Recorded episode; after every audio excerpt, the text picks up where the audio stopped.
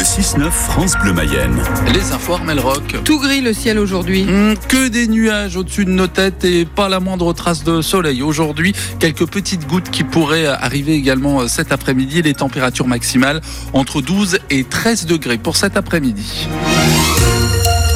Les syndicats enseignants parlent d'une hécatombe. Oui, c'est le terme pour décrire le projet de carte scolaire présenté par la direction des services départementaux de l'éducation nationale en vue de la prochaine rentrée scolaire.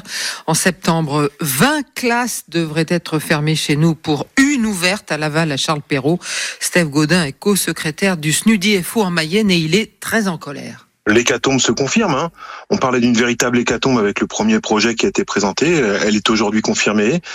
Alors certes, euh, la directrice académique a pu euh, revenir sur le, projet de, trois fermetures euh, de classe.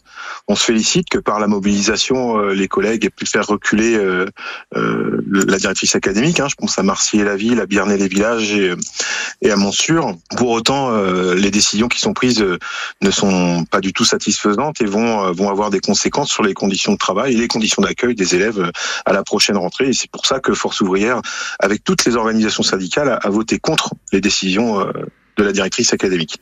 Les fermetures tiennent compte d'une baisse démographique importante, indiquent les services de l'éducation nationale qui précisent que plusieurs ouvertures sont prévues dans le cadre de la politique d'école inclusive. Une nouvelle réunion sur le sujet est prévue le 13 février. Article à retrouver sur francebleu.fr avec euh, le détail des classes qui pourraient fermer.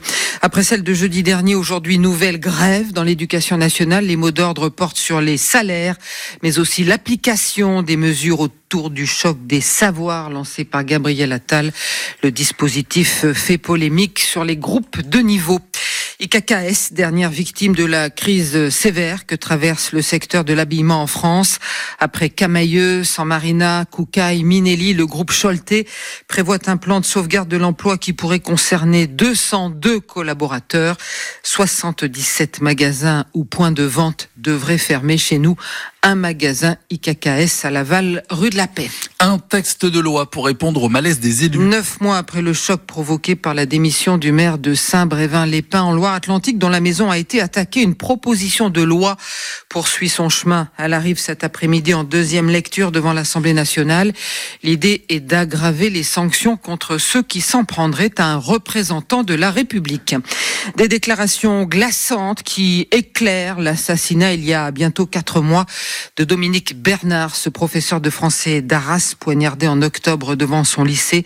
Lors de sa garde à vue, l'assaillant de 21 ans était resté muet, mais quelques semaines plus tard, devant la juge d'instruction, il a longuement parlé pour expliquer que sa cible principale, c'était bien son ancien professeur, parce qu'il était prof de français et qu'à ce titre, il transmettait la passion, l'amour et l'attachement aux droits de l'homme et à la démocratie. Charles III souffre d'un cancer. moins d'un an et demi après avoir succédé à sa mère sur le trône britannique, Buckingham a annoncé hier soir que son roi était malade.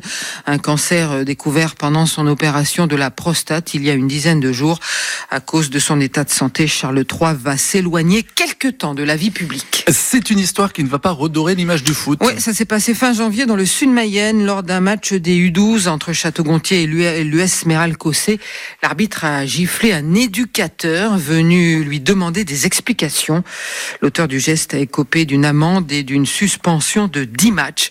Incident qui fait réagir le président du district de foot de la Mayenne, Nicolas Potier. C'est désolant premièrement, parce que ça donne une nouvelle fois pas une bonne image. Après, euh, comme trop souvent, on, on, ne retient que ses méfaits. Bon, je dirais que ça montre probablement euh, le climat autour des terrains aujourd'hui, qui est probablement euh, plus compliqué chez les parents, plus souvent que sur les sur le terrain avec les enfants. C'est ça qui est désolant et qui globalement inquiète pour l'avenir on parle d'un match de U12, on n'est pas à la Coupe du Monde et que des parents en, arrivent à aller, euh, je dirais, se, frictionner avec un, arbitre bénévole euh, qui plus est un joueur, ce joueur qui frappe le, parent. On est vraiment dans de la stupidité et je dirais dans des comportements euh, malheureusement qui deviennent courants, mais il faut que les gens prennent la mesure de, ces comportements déviants et l'exemple donné aux enfants n'est clairement pas le bon.